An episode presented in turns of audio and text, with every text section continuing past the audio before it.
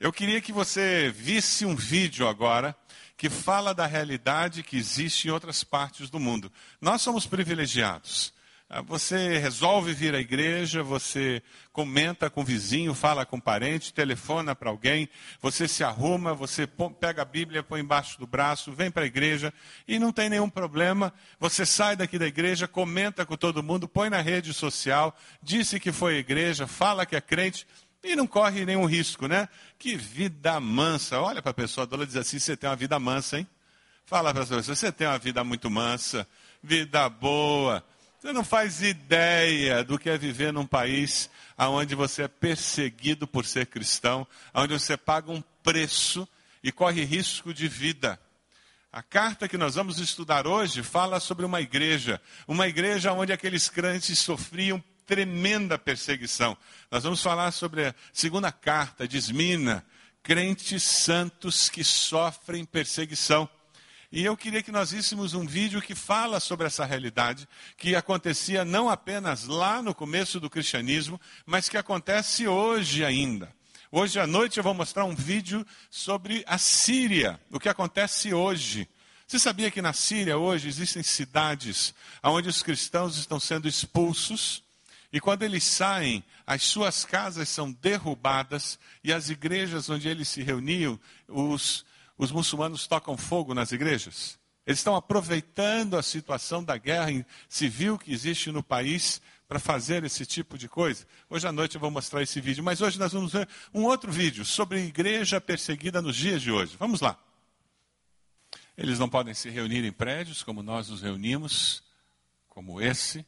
Eles se reúnem em casas ou em locais afastados e eles não chegam na mesma hora, em grupos, eles se programam para chegarem durante um período de duas a seis horas, e eles vêm chegando aos poucos, para não chamar a atenção dos vizinhos.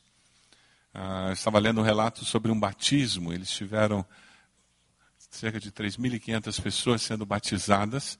Eles levaram seis horas para chegarem no local do batismo, que era no interior, e para não chamar a atenção das pessoas que moravam na localidade, eles levaram seis horas, chegando aos poucos à noite. E assim, quando o dia amanheceu, eles já estavam todos naquele lugar, fizeram o batismo, e durante todo o dia, eles foram retornando para os seus lares. É uma realidade muito diferente da nossa. Né? Hoje, agora, nesse momento, em várias partes do mundo, irmãos nossos, salvos pelo mesmo Jesus, estão indo se reunir em algum lugar com esses mesmos cuidados e correndo esses mesmos riscos e fazendo isso por amor a Jesus. Alguns deles estão na cadeia. Alguns deles estão se reunindo porque queridos seus estão na cadeia e eles vão estar reunidos orando por eles. Vamos abaixar nossas cabeças e ter um tempo de oração. Vá com um espírito de intercessão clamar por eles nesse momento e diga: Deus, restaure a fé, renove a esperança desses irmãos perseguidos ao redor do mundo. Renove as suas forças para que eles creiam que o Senhor é maior. E que, independente do que esteja acontecendo com eles, a vitória é do Senhor. Peça isso ao Senhor.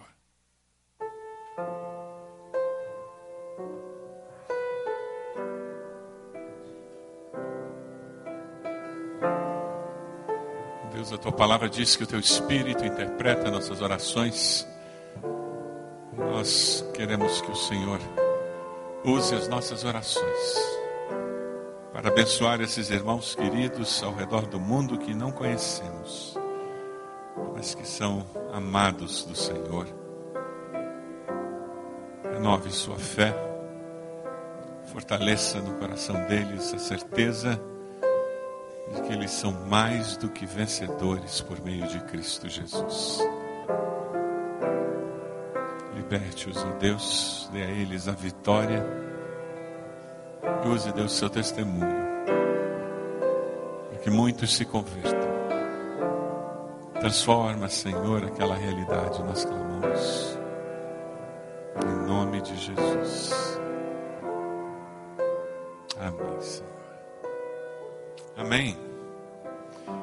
Dentro da revista você encontra um esboço da mensagem. Nós vamos estudar hoje a cidade de Esmirna. Domingo passado nós começamos essa série. Pastor Marcos pregou pela manhã sobre Apocalipse. Nós, à noite, pregamos sobre a primeira carta, a carta de Éfeso, retorno ao primeiro amor. Hoje nós vamos falar sobre a carta para Esmirna, mas é a carta para a Igreja Batista do Bacaxeri, neste mês do aniversário. Você sabia que ontem foi o aniversário da nossa igreja, 7 de setembro? Essa igreja tinha que fazer aniversário dia 7 de setembro, porque ela é uma parada. Então ela tinha que fazer aniversário 7 de setembro. Você tem o esboço na revista, tem lápis aí nas costas da cadeira para você poder acompanhar. Você abriu sua Bíblia lá em Apocalipse 2, de 8 a 11, conectou, acessou, fez alguma coisa para chegar no texto. A cidade de Esmina fica lá no mapa mediterrâneo. Eu vou pedir para mostrarem o mapa, como nós fizemos. Você tem ali a Itália, todo mundo conhece a Itália, aquela bota, né? Tem a cidade de Roma. Aí você vem aqui para o canto embaixo você tem o Egito, onde está essa confusão toda ali, né? Nós temos o Egito, se você clicar mais uma vez, vai aparecer Jerusalém, que fica um pouquinho ali mais para cima. Se você clicar de novo, tem a Síria. Síria, onde está acontecendo toda essa crise, essa possibilidade de surgimento de uma guerra, que pode ter o contorno e a possibilidade de virar uma guerra regional até, né? Aí logo depois, você clicando mais uma vez, aparece a cidade de Éfeso, a primeira carta é escrita para essa cidade e hoje a carta é escrita para uma cidade um pouquinho mais acima. Pode clicar mais uma vez. É a cidade de Esmina. Esmina ficava a 55 quilômetros ao norte de Éfeso. Ela era conhecida como a mais bela cidade da Ásia Menor, uma cidade muito rica. Nela tinha o templo para o imperador Tibério, que era considerado Deus encarnado. Muitos judeus adoraram esse imperador para ter vantagens financeiras e, e eles, por adorar o imperador e ter vantagens financeiras com essa adoração, eles perseguiam os cristãos que tinham uma atitude de rejeitar essa adoração do imperador. A cidade de Esmirna existe até hoje. Ela é conhecida hoje como Esmir, na Turquia, tem mais de dois, mais de dois milhões e meio de habitantes. É uma cidade muito próspera, muito bonita.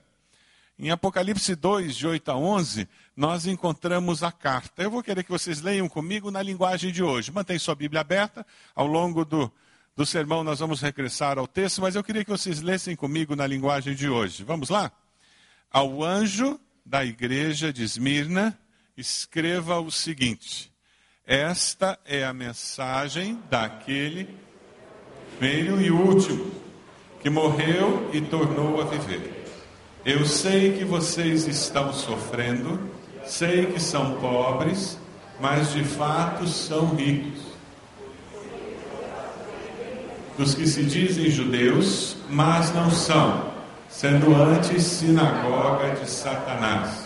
Próximo. Não tenha medo do que você está prestes a sofrer. O diabo lançará alguns de vocês na prisão para prová-los e vocês sofrerão perseguição durante dez dias. Seja fiel até a morte, e lhe darei a coroa da vida. Aquele que tem ouvidos, ouça o que o Espírito diz às igrejas. O vencedor, de modo, sofrerá a segunda morte. Dentro daquele esboço, e as cartas têm um esboço básico, eu falava no domingo passado à noite, nós vamos seguir um esboço básico que você encontra em todas as cartas. E logo no começo da carta, depois que o Senhor fala sobre o anjo, ele diz: o Senhor e apresenta uma característica do Senhor. O Senhor Jesus sempre se apresenta mostrando uma característica que se contrapõe a uma característica da cidade. No versículo 8, ele diz ao anjo da igreja, ao líder espiritual daquela igreja de Esmina, ele diz: Essas são as palavras do primeiro e do último, que morreu e tornou a viver. No versículo 8, Jesus se apresenta à sua igreja com as qualidades que aquele povo específico precisa ter. É interessante porque lá no começo do livro de Apocalipse e no final do livro de Apocalipse, Jesus ap aparece falando que ele é o primeiro e último, é o Alfa e o Ômega.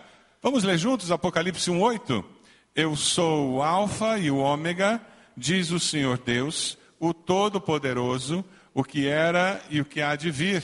Uma visão de Cristo. E lá no 21, no final do Apocalipse, ele fala de novo. E continuou tudo está feito. Eu sou o Alfa e o Ômega, o princípio e o fim. A quem tem sede, darei água para beber, de graça, da fonte da água da vida. Esse é o nosso Jesus, o primeiro, o último, o princípio e o fim. Ele é eterno. Aleluia! É com essa certeza que nós vivemos. Jesus morreu e retornou a viver. Versículo 8 fala sobre isso. O tornou a viver é um verbo que está no tempo aoristo. O tempo aoristo no grego é um tempo que significa algo que aconteceu no passado pontualmente e que tem consequência permanente. O grego tem essa riqueza na sua gramática. Então, quando diz que ele tornou a viver, foi algo pontual que aconteceu no passado e que tem implicações permanentes, ou seja, aconteceu e não muda mais. Jesus ressuscitou e ficou vivo para sempre. É interessante porque Jesus vem a esse mundo, ele vive como ser humano, ele faz muitas coisas e ele permite que as pessoas tirem a sua vida. Ele poderia ter descido daquela cruz se ele quisesse. Jesus poderia ter impedido que os guardas o prendessem no jardim? Poderia. Mas ele disse: Chegou a minha hora. Existia uma missão, por isso que no jardim do Getsemane, ele, ele diz claramente: Senhor, se possível, passa de mim esse cálice, contudo que seja feita a tua vontade e não a minha. É muito importante nós termos em mente que Jesus não foi um mártir.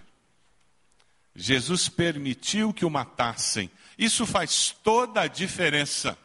O mártir morre por uma causa, sim, mas ele não tem opção. Ele não tem poder em suas mãos, ele não tem liberdade de escolha, ele morre, ele sofre por uma causa, mas ele não tem opção. Jesus tinha. Ele poderia chamar os anjos e acabar com toda aquela história da crucificação.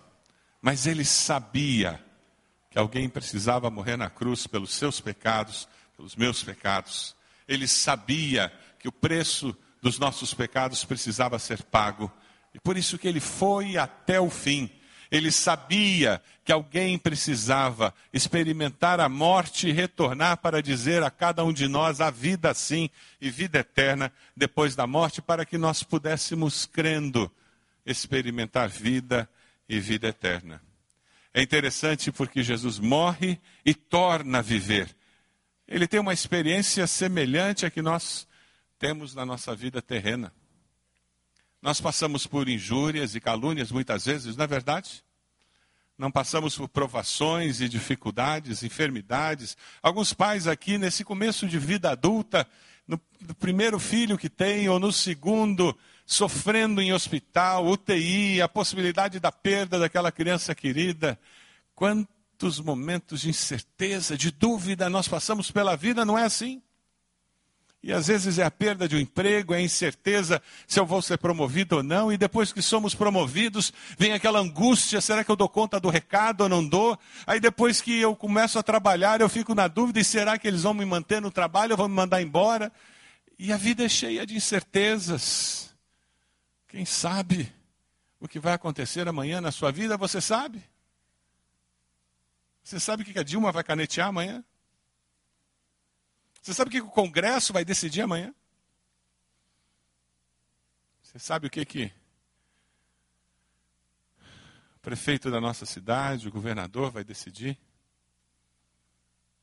Eu fui me encontrar com o prefeito, junto com os irmãos da nossa igreja, do jurídico, que estão nos assessorando na questão da trincheira. Nossa experiência com o diretor do IPUC foi muito ruim, muito ruim. Os irmãos receberam pedido de oração. Depois nós fomos, mandamos um relatório para o prefeito, ele quis conversar conosco, fomos lá conversar com o prefeito e não foi muito melhor também não. Muita conversa e pouca decisão. E no final da conversa eu disse: Olha, prefeito, eu quero dizer uma coisa para o senhor. Nós vamos fazer tudo que está ao nosso alcance para impedir essa trincheira, que nós queremos nos prejudica. Mas orando por esse assunto, eu tenho uma convicção: a igreja não é minha, a propriedade não é minha, é do Senhor. E isso me dá uma paz tremenda. Quem vai lutar a nossa luta não somos nós, é o nosso Deus. Então o senhor fique sabendo que a prefeitura vai ter uma briga com Deus, não conosco. Ele ficou me olhando. Eu acho que ele não entendeu o que, o que eu falei. Mas eu tinha que dizer isso para ele. E meus irmãos, com trincheira ou sem trincheira, nós vamos continuar a fazer o que a gente faz. Amém? E Deus vai dar uma solução. Mas sabe, nós temos que viver e passar pela vida com essa certeza que o Senhor Jesus passou por provações tremendas e ele não perdeu de vista. Aquilo que Paulo conseguiu com muita propriedade transformar num versículo bíblico que é um dos mais preciosos do Novo Testamento. Vamos ler juntos esse texto de 1 Coríntios 10, 13? Vamos lá? Não sobreveio a vocês provação que não fosse comum aos homens. E Deus é fiel. Ele não permitirá que vocês sejam provados além do que podem suportar. Mas quando forem provados, Ele mesmo providenciará um escape para que possam suportar. Mantenha o texto aí. Eu troquei tentação por provação, viu? Os irmãos que sabem decorar o texto. Sabe por quê? Porque provação é a situação do ponto de vista de Deus. Tentação é a situação do ponto de vista de Satanás. Aquela mesma situação, Satanás transforma numa tentação. Ele diz: Ah, eu vou tentá-lo para ver se ele nega a Deus, ver se ele cai na fé, vê se ele quebra os princípios de Deus na vida dele e traz vergonha para Deus. Eu vou tentá-lo para cair na fé. Do ponto de vista de Deus, aquela mesma situação é uma prova, é uma provação. Ah, Deus está dizendo que oportunidade a minha filha tem, o meu servo tem, que oportunidade para ele provar para ele, para os principados e potestades no ar, para a sociedade que ele me ama. Que oportunidade para provar que os meus princípios funcionam, que quando eu aplico os princípios da minha palavra dá certo. Que oportunidade para ele trazer glória para o meu nome, sendo fiel a mim, apesar da adversidade. A mesma situação na sua vida, na minha vida. Do ponto de vista de Satanás, é uma tentação para eu negar a Deus. Do ponto de vista de Deus, é uma provação, uma oportunidade para ser fiel a Deus? Como é que você tem usado as circunstâncias, as dificuldades, as adversidades da vida como uma provação, uma oportunidade de fortalecer a sua fé e confiar mais em Deus? Ou uma tentação? Ai, é muito, muito forte essa tentação, ai, eu não vou aguentar. E você fica olhando com essa perspectiva de Satanás e ele diz: é verdade, você é fraco, você não vale nada. Lembra em 1957 o que você fez? Aí ele traz aquela história horrorosa de fracasso espiritual que você tem. E ele é bom nisso. Sabe por quê? Jesus disse que ele era o quê? O acusador. Eu digo mais, ele é mentiroso. Ele vai inventar coisa errada que você fez e nem você lembrava mais. É por isso que você tem que fazer o quê com o diabo? Humilhai-vos diante da poderosa mão de Deus e. Quem sabe o resto do texto? Resistir ao diabo. E ele vai fazer o quê? Show Satanás. Amém? Mas sabe, tem um outro texto que nos ajuda a enxergar que passar por dificuldade, passar por provação faz parte da vida. Mostra o próximo, por favor. Vamos ler juntos? Bem-aventurados, felizes. Bem-aventurado quer dizer felizes, gente. Bem-aventurados, vamos lá, serão vocês quando por minha causa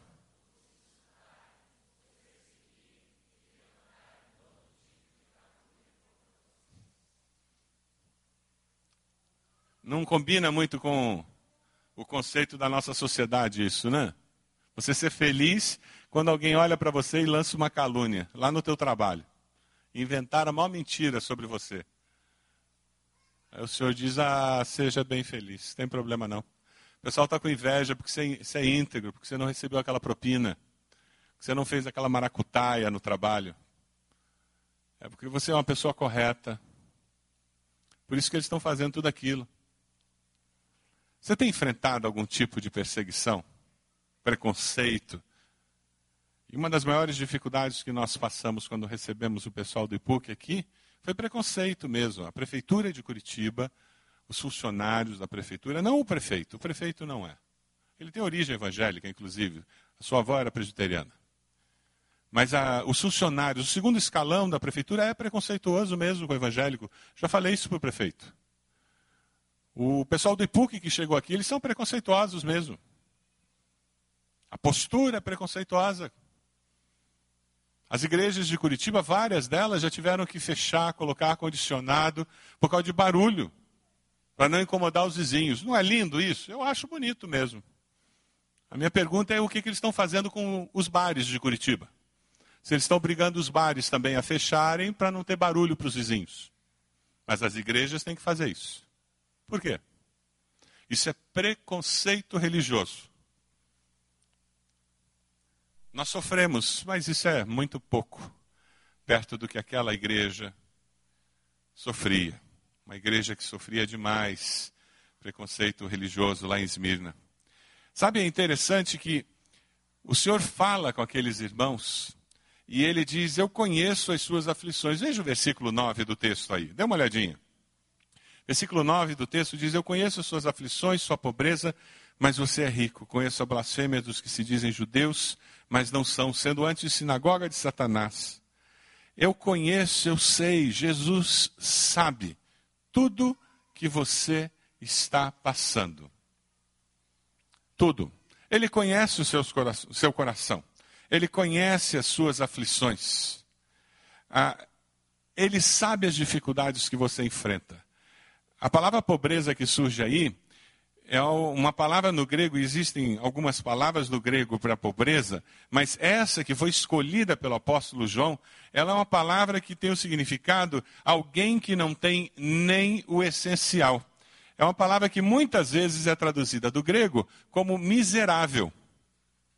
É uma pobreza que leva a pessoa a viver como miserável, perder tudo para seguir a Cristo. Era comum o imperador fazer isso retirar todos os bens da pessoa para ela seguir a Cristo. O que, que você acha?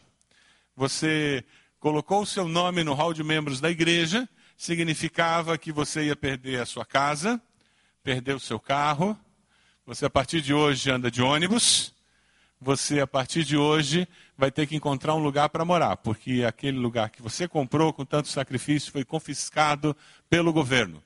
Sua conta bancária, sabe aquela aplicação? Foi. Sua aposentadoria privada que você está recolhendo foi. Porque quem aceita Jesus perde tudo isso. Era essa a realidade daqueles irmãos ali.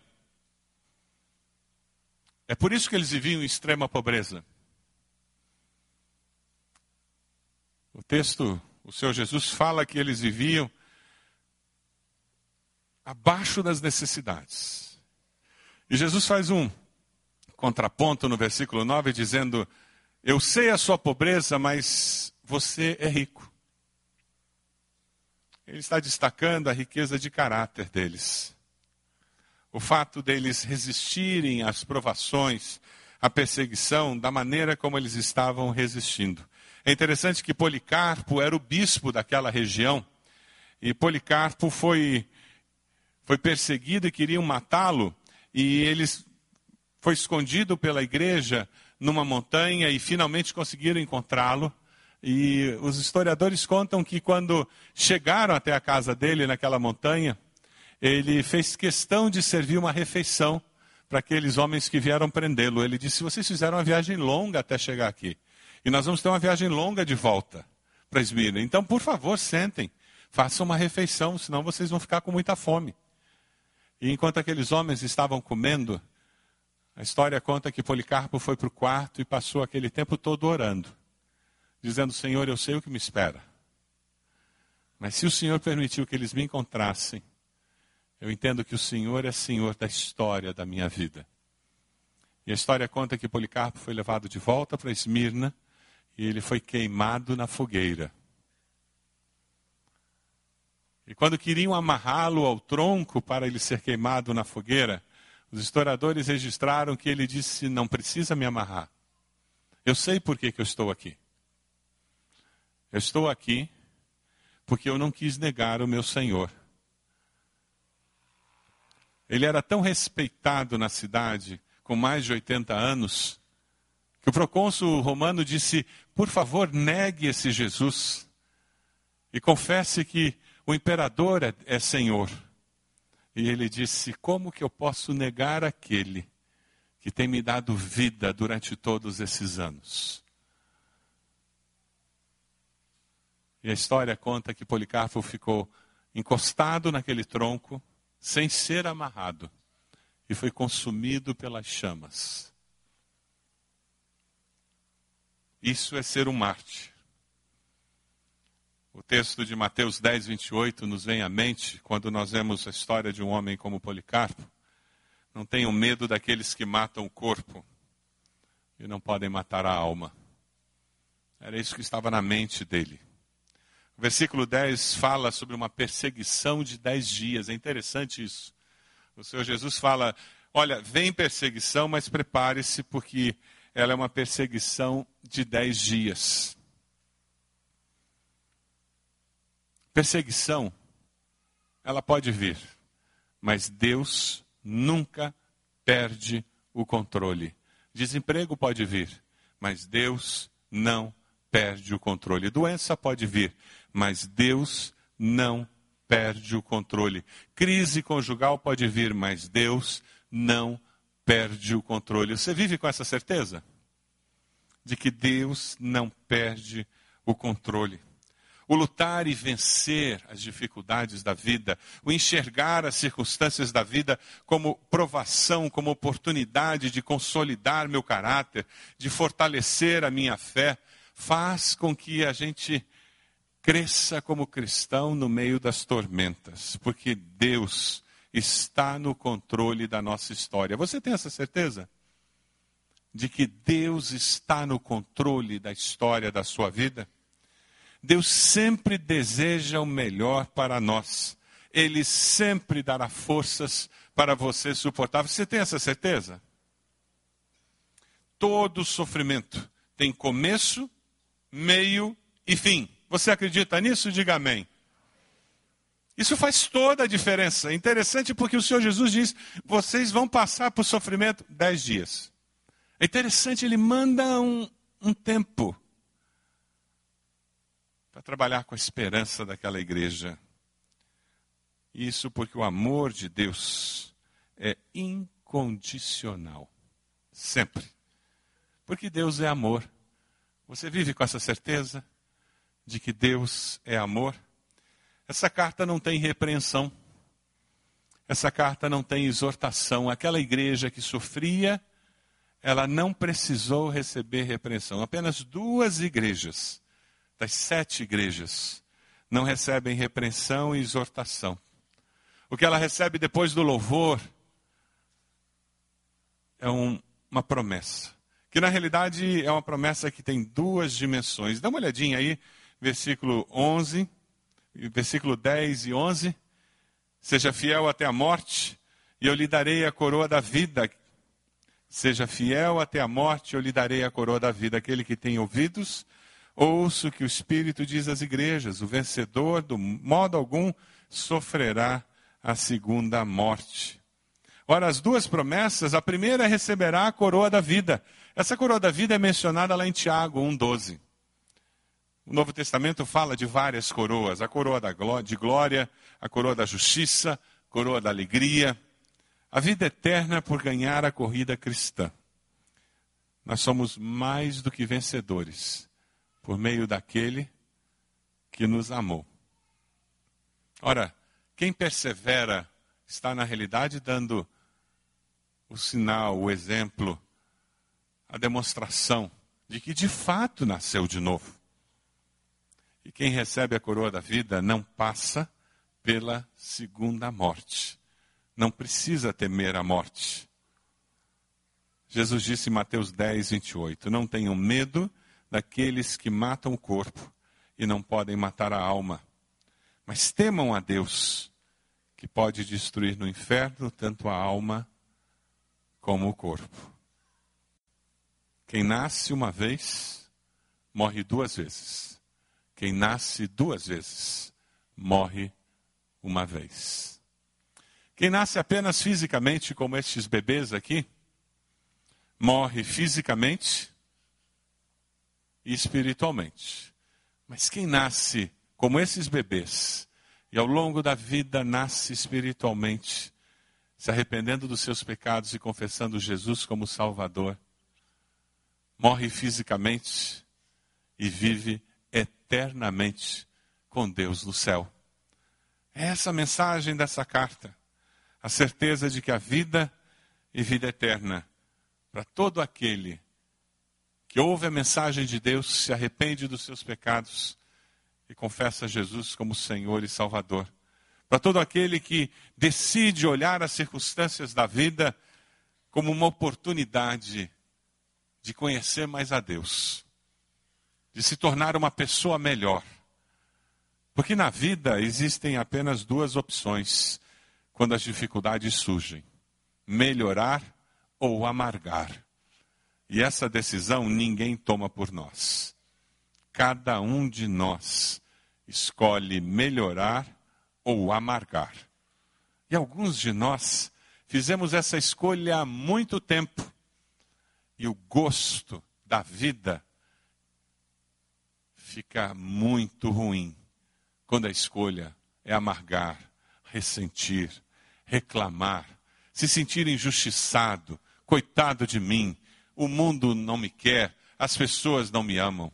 Ah, mas quando escolhemos melhorar, a imagem de Cristo começa a ser formada em nós nós percebemos a mão de Deus no meio das adversidades, o amor de Deus fluindo através das dificuldades, o cuidado de Deus no meio das tormentas, Jesus caminhando por, me, por cima do mar, Jesus nos conduzindo, abrindo o mar à nossa frente, porque o Deus do impossível se manifesta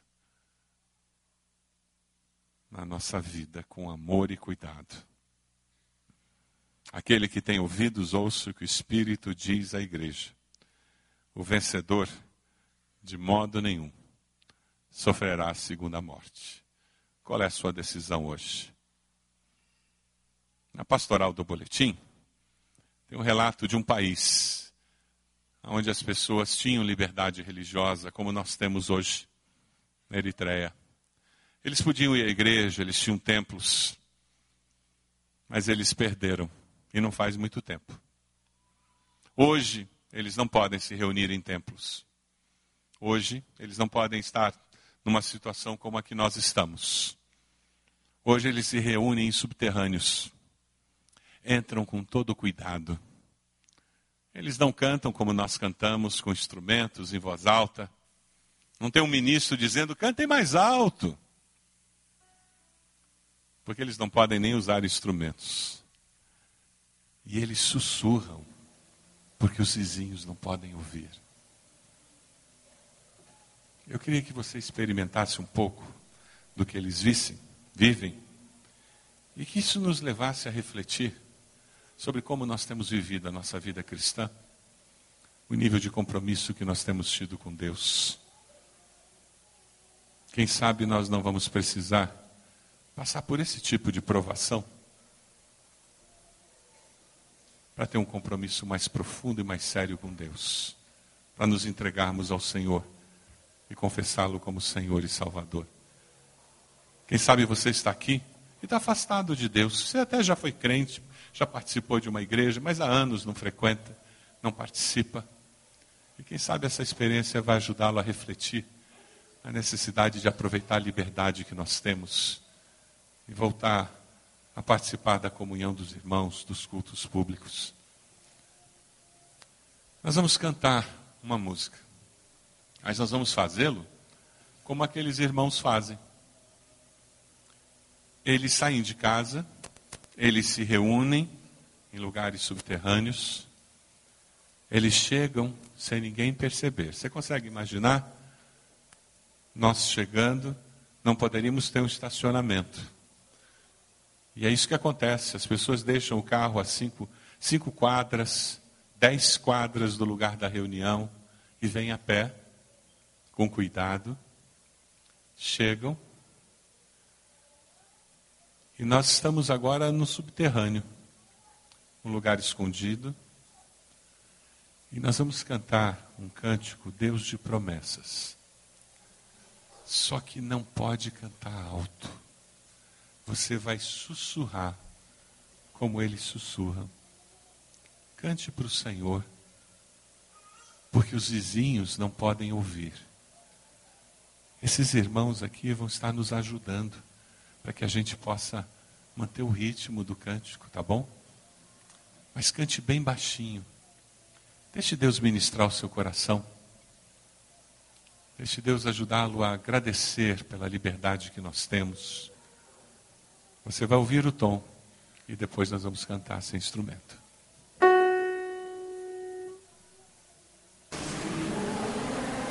enquanto nós cantamos. Você quer consagrar sua vida ao Senhor? Coloque-se de joelhos onde você está. Esse gesto dizendo, Deus, eu quero renovar meu compromisso contigo. Eu quero servir ao Senhor com mais dedicação, valorizar a liberdade que eu tenho aproveitar as oportunidades de cultuar ao Senhor com o teu povo que eu tenho. Oh Deus. Somos teu povo, Deus. Perdão, perdão, Senhor. Perdão. Perdão pelo nosso comodismo. Perdão, Senhor Tantas vezes somos distraídos por tantas coisas nós sabemos que não são prioridade em nossa vida. Perdão, Pai, perdão. Perdão, Senhor.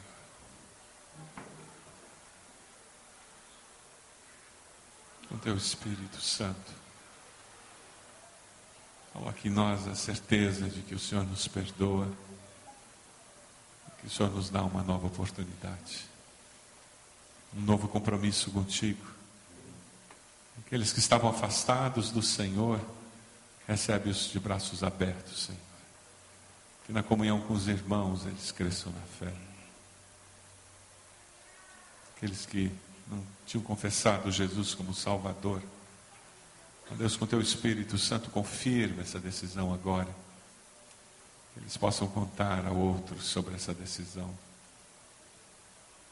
Aqueles que têm caminhado contigo, Senhor, e querem caminhar ainda mais perto, renova nos seus corações esse compromisso, Deus de promessa. O Senhor é o nosso Deus e nós te servimos de coração. Nosso compromisso, nosso compromisso é com o Senhor e com o Senhor apenas. Recebe, Senhor, a nossa adoração. No nome de Jesus. Amém.